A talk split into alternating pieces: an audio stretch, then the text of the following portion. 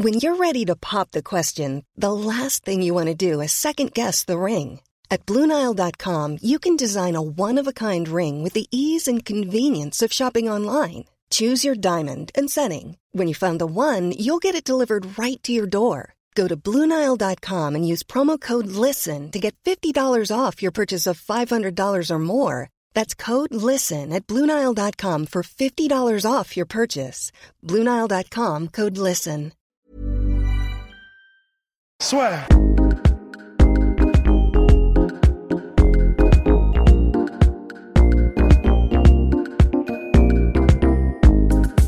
Super, bah, on va pouvoir commencer. Donc c'est un podcast, monsieur. Donc c'est un peu comme la dernière fois, petite discussion.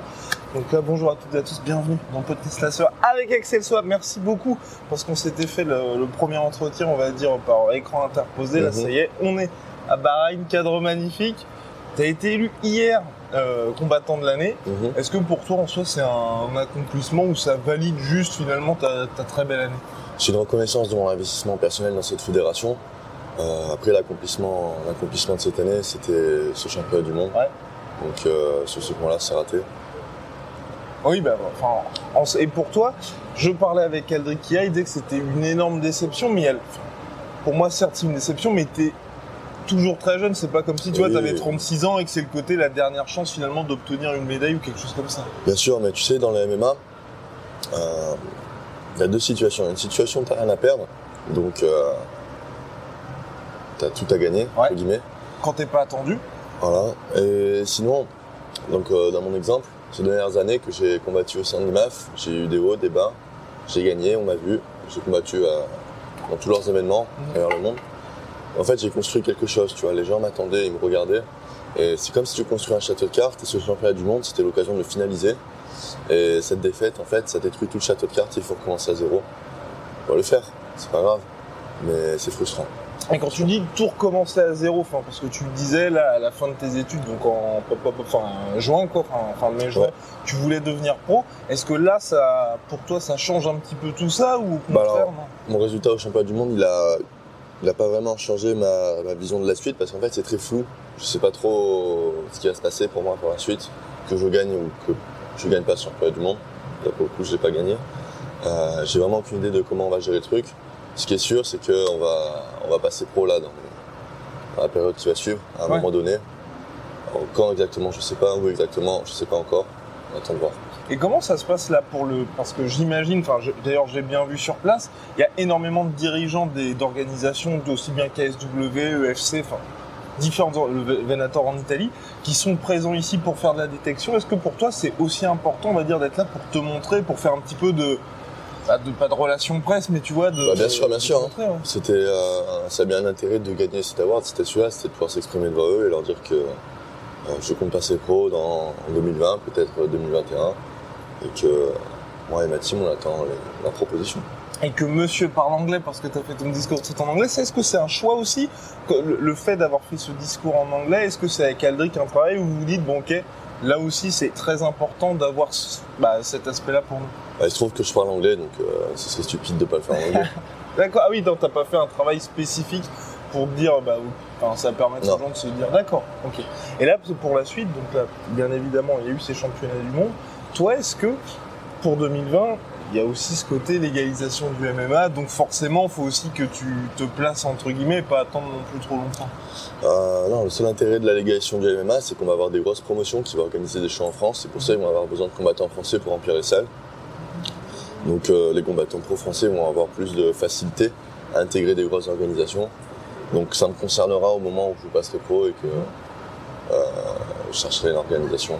Et on sent déjà là au niveau de ton discours, notamment sur, euh, bah, on va dire, réagir à l'après-défaite, c'est vraiment, euh, c'est vraiment carré pour toi. Est-ce que tu l'expliques déjà ça le, côté pour la défaite précisément? Est-ce que tu t'as déjà dit, bah, c'était ce point-là qui a fait que je- j'ai pas Bah, tu réussi sais, c'est un ensemble, c'est un ensemble de choses qui font qu'on perd. Euh, deuxième round, je perds une position que je devrais pas perdre. Troisième round, je fais un mauvais choix. Euh, C'est-à-dire qu'en fait, euh, il est fatigué et euh, il arrive plus du tout à casser la distance pour m'attraper. Et en fait, euh, je fais le choix de venir au grappling pour l'étrangler. Et en fait, il se trouve qu'il y avait un coup énorme. C'est pas passé, alors que d'habitude ça passe tout le temps. En tir, c'est des petits choix Mmh. comme ça, qui, tactiques qui sont pas bien passés. Après, euh, Euh, physiquement, j'étais pas au top, bizarrement, je sais pas pourquoi encore. Et euh, bon, il y a un ensemble de petits facteurs qui fait que je perds alors que j'aurais dû gagner ce match. Est-ce que tu, te, on va dire, tu, tu sentais une espèce de pression qui pesait sur toi? Parce que tu vois, je t'avais vu le matin, t'étais vraiment, euh, enfin, on sentait que t'avais vraiment envie d'y aller. Surtout que c'était quand même long entre le moment où t'es arrivé à la D'accord. salle et au moment où t'as combattu. Est-ce que c'était la première fois aussi que toi, tu sentais qu'il y avait vraiment une énorme attente autour de toi? Euh, oui, je pense que c'est la première fois que je sens un peu cette attente et cette entre guillemets l'obligation de gagner. Après, est-ce que ça m'a perturbé pendant le match? Non. Tu vois que je suis dans mon match, je suis dans mon match. Dans l'avant-match, j'étais pas spécialement plus stressé que d'habitude. Donc euh, c'est difficile à évaluer. Et par rapport à ça, c'est- cet échec, moi, j'ai, enfin, tu sais, t'es, tellement jeune que bah, forcément tu vas revenir. Ça, ça change. Uh-huh. Pour moi, ça change pas grand-chose à ce qui va se passer pour la suite. Mais euh, est-ce que quand tu, t'inspires là directement de combattants qui ont pu connaître, par exemple Georges Saint-Pierre, tu vois, qui a pu connaître ce genre de, on va dire, de, désillusion pour ensuite revenir plus fort, est-ce que tu te dis, là, t'as regardé leur fight ou la manière dont ils sont revenus? Non, non, je m'inspire, euh, suis pas spécialement inspiré de la carrière de quelqu'un pour euh, gérer cette situation. C'est évident la suite comment il faut gérer. Et c'est un sport où t'as des hauts et des bas et après tes bas, il faut toujours revenir plus fort. Et, et pour toi, aujourd'hui, dans ta catégorie, tu te considères toujours comme le, Ah bah oui, clairement. numé- le numéro 1, le meilleur Clairement, hein, clairement. Et par rapport à ça, ce choix d'être monté, est-ce que toi aussi tu te dis peut-être que tu aurais pu rester finalement en welter J'ai eu le choix, j'aurais pu très bien pu rester à 77 et j'aurais très bien pu, euh, enfin, je pouvais monter aussi. En termes de difficulté, je pense que c'était la même. D'accord Je pense vraiment que c'était la même. Donc euh, effectivement, je prends des adversaires plus forts physiquement en 84. Euh, mais par contre, je perds pas du tout de poids, donc euh, j'ai forcément plus d'énergie. En 77, j'aurais fait un gros cut. Et ça reste quand même des adversaires très très forts. Donc, euh, Et faire ce, cut à cet âge-là, est-ce que pour toi aussi, là, j'imagine que quand tu vas passer chez les pros, tu vas revenir en welter, bah oui. voilà, logiquement. Et euh, pour toi, par rapport à ça, pour le cut, t'es préparé à re- avoir à refaire tout ça? Bah, il va falloir que mon équipe on prépare les bons protocoles de perte de poids. Mais après, euh, oui, de toute façon, il n'y a pas le choix. hein. Il n'y Oui. a pas le choix. Donc euh, si tu veux performer en MMA, au bout d'un moment, il y a certaines choses qu'il faut euh, accepter de faire, et entre autres, perdre du poids. Est-ce que pour toi, ça, tu regrettes un peu ce côté, l'obligation de faire un weight cutting et finalement Bien de, sûr. bah ouais, Bien sûr, parce que surtout qu'on commence à avoir des grosses, euh, des grosses promotions qui sont organisées pour pas qu'il y ait de weight cut, Mhm. comme le One FC par exemple. Donc euh, on peut, il y a des solutions Après, euh, c'est un peu trop. Enfin, je sais pas si tu suis, bah, par exemple, Je connais pas en détail, mais je sais que euh, je crois qu'il y a alors au début quand ils ont, c'est après que l'un de leurs combattants soit mort Ouais. dans le sauna. Je sais qu'au début les mecs ils étaient pesés euh, plusieurs fois sur plusieurs sur plusieurs semaines dans le mois par un médecin agréé de, du One FC. Et je crois que maintenant c'est plus comme ça. C'est plus sur l'année, mais c'est genre euh, 3-4 semaines avant le cut. Ils sont plusieurs fois pesés par semaine par un médecin de la fédération. Et par exemple, Eddie Alvarez combattant 71 à l'UFC, il est arrivé à le One FC, il a combattu en 77.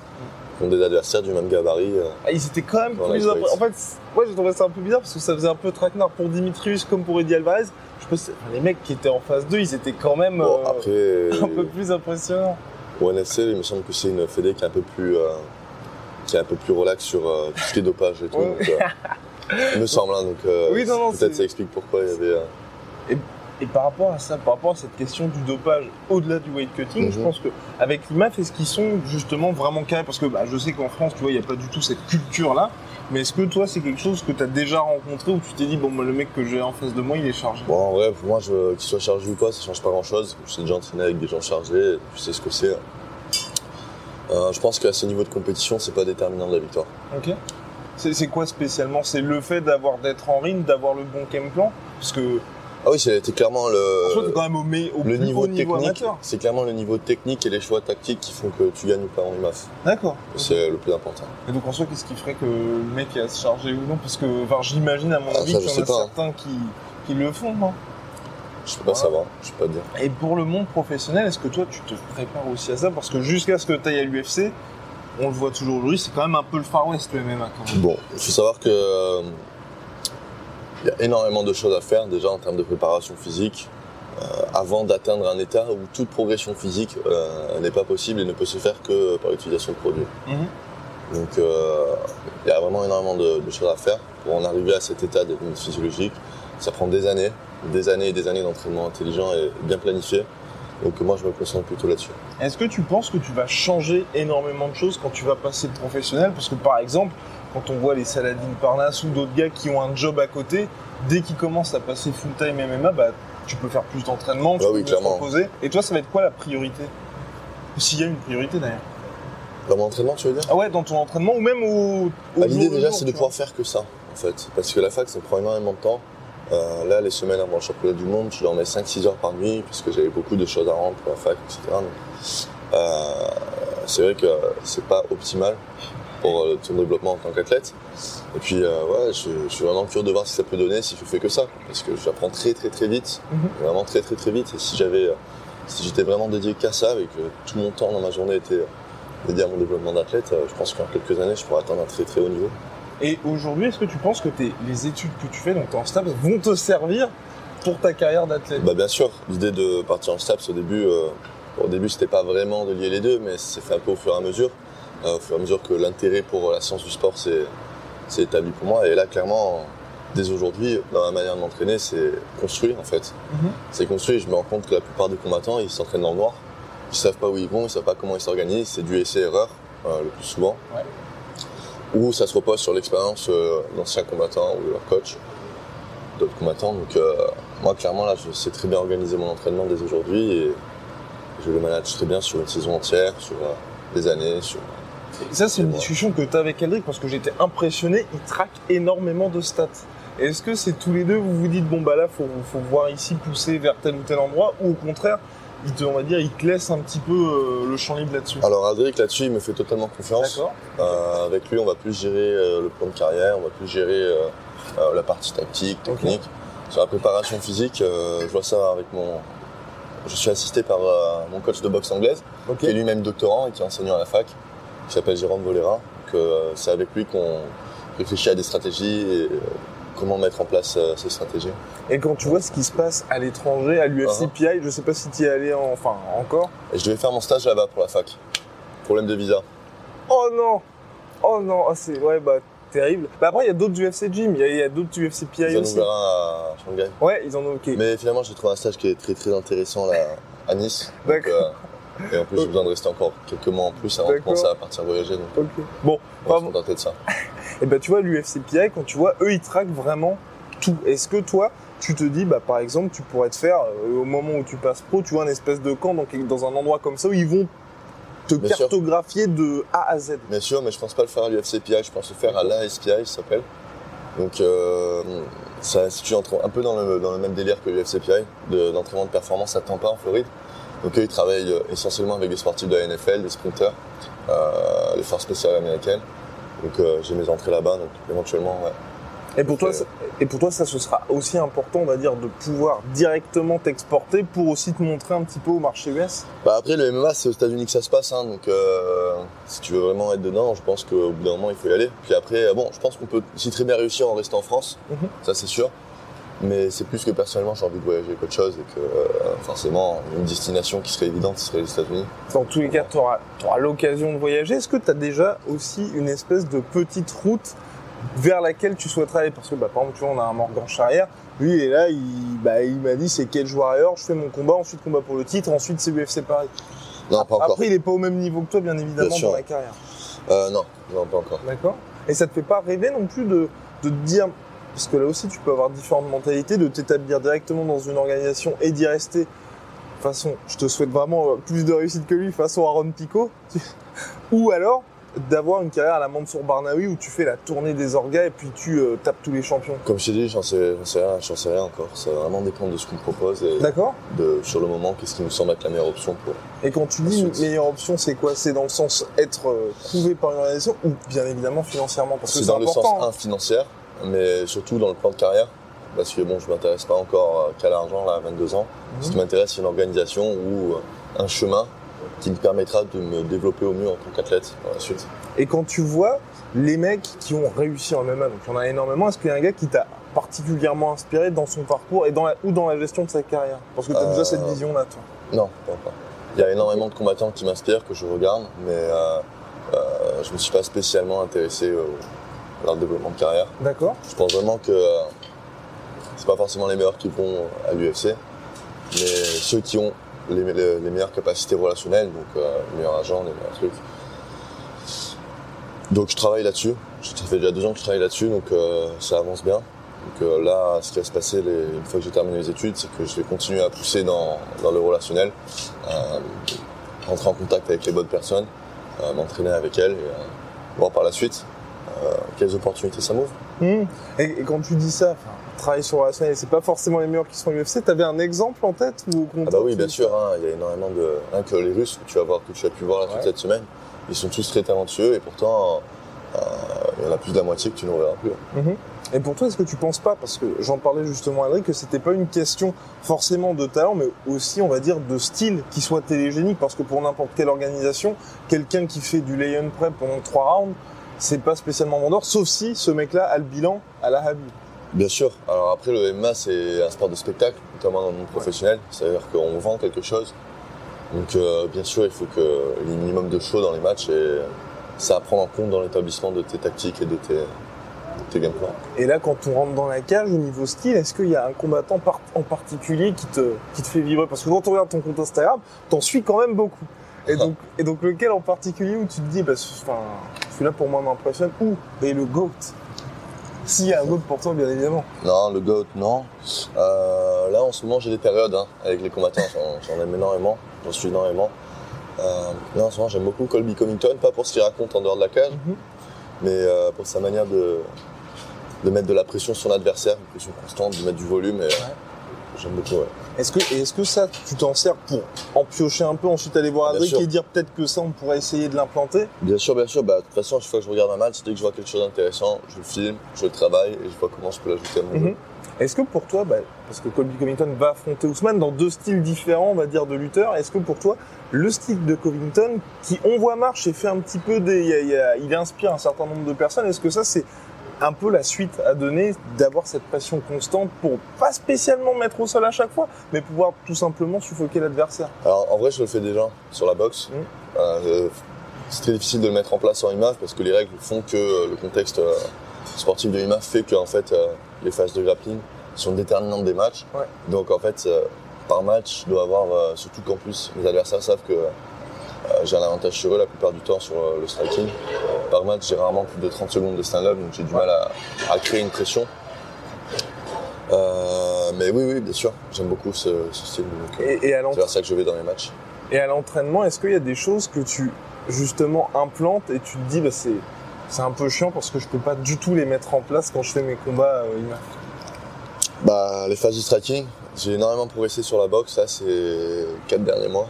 Mhm. Et euh, bon, je savais que j'aurais pas l'occasion de m'exprimer à ce sujet ici. Donc, euh, ouais. Et à ce niveau de ta carrière, est-ce que tu t'es déjà posé la question d'aller, par exemple, de faire des combats en Muay Thai, de faire des combats dans d'autres disciplines, ou au contraire, là, t'es vraiment euh, laser focus sur le MMA Quand j'étais plus jeune, j'ai fait, des- j'ai fait beaucoup de combats en boxe thaï, j'ai fait euh, de la lutte, en compétition, j'ai fait du grappling. Euh, ensuite, j'ai arrêté, je me suis mis seulement en MMA. Donc là, selon comment ça va se passer par la suite, parce que je vais avoir une période un peu de temps mort, Ouais. euh, ce deuxième semestre, à cause de- notamment par rapport à la fac, parce que je serai en stage, etc. Peut-être faire des compétitions de lutte, de grappling encore. Et là, c'est peut-être la question de fin quand tu vois à l'UFC, parce que, bah, enfin, je pense que c'est ce que tu vises, hein, même si, moi, tu dis pas euh, plan exact. On voit en welterweight des mecs qui sont de véritables mastodontes. Est-ce que, est-ce que ça, dans ta tête, c'est déjà quelque chose où tu dis peut-être que je vais devoir descendre encore d'une catégorie si j'arrive à l'UFC parce cette véritable culture de la lutte et donc des weight cuts qui Ah sont bah là, clairement, imaginons demain je signe UFC, Ouais. je suis en 71 à l'UFC. Voilà. Euh, quand je dis que je vais tourner sur 77 en pro en étant comme ça, ce sera pour le début, mais une fois que tu arrives sur un très très haut niveau, tu es obligé de te mettre sur le même standard que les autres. Et s'il faut le faire, je le ferai.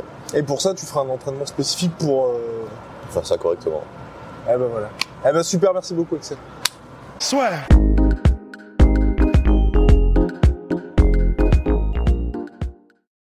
Et voilà, c'est la fin de votre épisode du podcast La Sœur. Si ça vous a plu, n'hésitez pas à nous mettre les 5 étoiles sur Apple Podcast ou sur Spotify. Vous pouvez aussi nous laisser un petit commentaire, ça nous aidera beaucoup. Et si vous voulez aller plus loin avec nous, Vous tapez la sueur sur toutes les plateformes ou sur les réseaux sociaux, vous nous trouverez. Et là, vous nous écoutez très certainement en audio. On est aussi en vidéo sur YouTube, mais également sur Snapchat. Là encore, vous tapez la sueur et on sera là. Merci de votre fidélité et à très vite pour de nouvelles aventures.